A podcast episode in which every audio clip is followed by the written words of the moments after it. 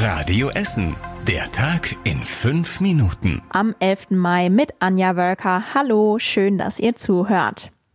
Es ist Tag eins der vielen neuen Lockerungen in der Corona-Pandemie. Eine Runde auf das Laufband im Fitnessstudio oder beim Italiener eine Pasta essen, das geht jetzt wieder. So wie wir es normalerweise kennen, ist es aber natürlich nicht. Überall gibt es strenge Hygieneauflagen. In den Cafés und Restaurants zum Beispiel müssen die Tische 1,5 Meter auseinander stehen.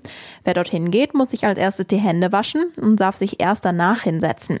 Die Restaurantbesitzer müssen anschließend Stühle, Tische, Speisekarten, Salz und Pfeffer gründlich reinigen, bevor sich die nächsten Gäste hinsetzen dürfen dürfen. Heute direkt gestartet ist zum Beispiel das Café Extrablatt in Rüttenscheid. Dort sind Speisekarten teilweise nur über einen QR-Code abrufbar und das Desinfektionsmittel ist prominent platziert, sagt Hilal Genschaslan. Ja, also die stehen auch am Eingang. Wir haben da ja auch die ganzen Aufsteller. Äh, es ist, glaube ich, noch ein bisschen ungewohnt und das merkt man auch, ne, dass die Atmosphäre ein bisschen anders ist.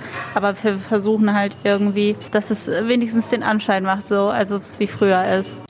Besucher müssen sich jetzt also auf ein neues Café- und Restauranterlebnis einstellen.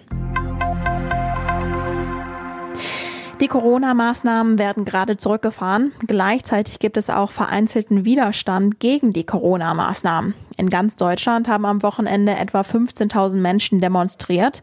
Bei uns in Essen gab es zwei Protestaktionen. Einmal auf dem Hirschlandplatz und der Rüttenscheider Straße. In Rüttenscheid waren es rund 250 Menschen. Die Demo war nicht angemeldet und Teilnehmer haben sich nicht an die Abstandsregeln gehalten. Deshalb wurde sie aufgelöst. Die Demo am Hirschlandplatz war angemeldet. Dort waren aber nur knapp 20 Menschen.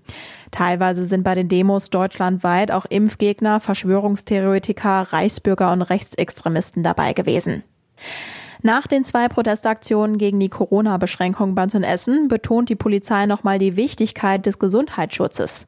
Wir sind nicht daran interessiert, Grundrechte wie das Demonstrieren einzuschränken, sagt die Polizei auf Radio Essen Nachfrage.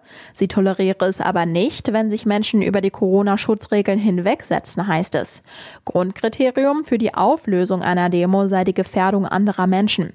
Könnte sich jemand mit dem Coronavirus anstecken? Wenn ja, heißt es Schluss für die Demo. Von Menschen, die sich nicht an Abstandsregeln halten, würden die Personalien aufgenommen werden. Sie bekämen dann ein Bußgeld. Laut Stadt könnte es in Zukunft öfter Demos gegen die Corona-Beschränkungen geben. Das könnte die Polizei nicht prognostizieren, heißt es. Aktuell seien keine weiteren solcher Demos angemeldet. Heftige Kritik gab es auch zu einem Schreiben einiger katholischer Bischöfe, in denen die Corona-Pandemie als Teil einer Weltverschwörung dargestellt wurde.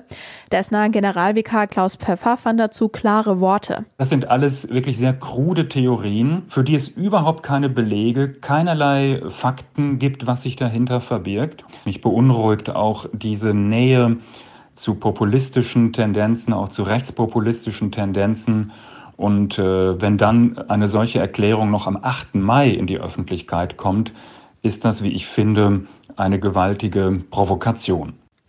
Wenn ihr das komplette Interview mit dem Essener Generalvikar hören wollt, dann findet ihr das auf radioessen.de. Auch die Essener Freibäder stehen quasi schon in den Startlöchern. Die ersten können ab dem 20. Mai, also nächste Woche Mittwoch, in die Saison starten. Auch dort gelten dann die neuen Hygienevorschriften und Abstandsregeln. Wie die genau in den Bädern umgesetzt werden können, dafür erarbeiten die zuständigen Mitarbeiter der Stadt gerade ein Konzept. Die Essener sprechen außerdem mit den Nachbarstädten, damit überall gleich viele Personen in die Freibäder kommen.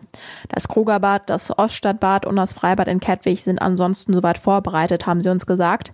Bei den Bädern in Steele und Delwig müssen jetzt noch die Becken gereinigt und gefüllt werden. Wer sich draußen sonnen möchte, kann das ab Donnerstag schon am Baldeneysee. Dann öffnet nämlich das Seaside Beach. Gerade wird noch der Strand vorbereitet und sauber gemacht. Die Badesaison am Seaside Beach wird Anfang Juni starten, wenn es dann etwas wärmer ist. Die Badestege mussten im Winter repariert werden und kommen Anfang Juni zurück.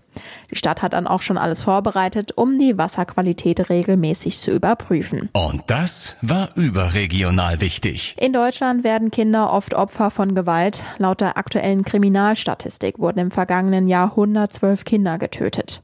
Im Bereich der sexuellen Gewalt gegen Kinder wurden knapp 16.000 Fälle erfasst. Die Bundesregierung steckt 750 Millionen Euro in die Entwicklung von Impfstoffen gegen das Coronavirus. Das hat Forschungsministerin Karliczek bestätigt. Mit dem Geld sollen vor allem Studien zur Erprobung eines Impfstoffes finanziert werden. Und zum Schluss der Blick aufs Wetter. Heute Nacht gibt es ein paar wenige Wolken und es bleibt trocken bei Temperaturen um die drei Grad. Es könnte auch leichten Bodenfrost geben. Morgen zeigt sich zwischendurch die Sonne, es kommen aber auch einige Wolken dazu. Es bleibt aber meistens trocken bei Temperaturen um die 14 Grad. Zur Mitte der Woche bleibt es weiter etwas kühler und trocken. Die nächsten aktuellen Nachrichten bei uns aus Essen gibt's morgen früh ab 6 Uhr bei Radio Essen im Programm. Habt einen schönen Montagabend. Bis morgen.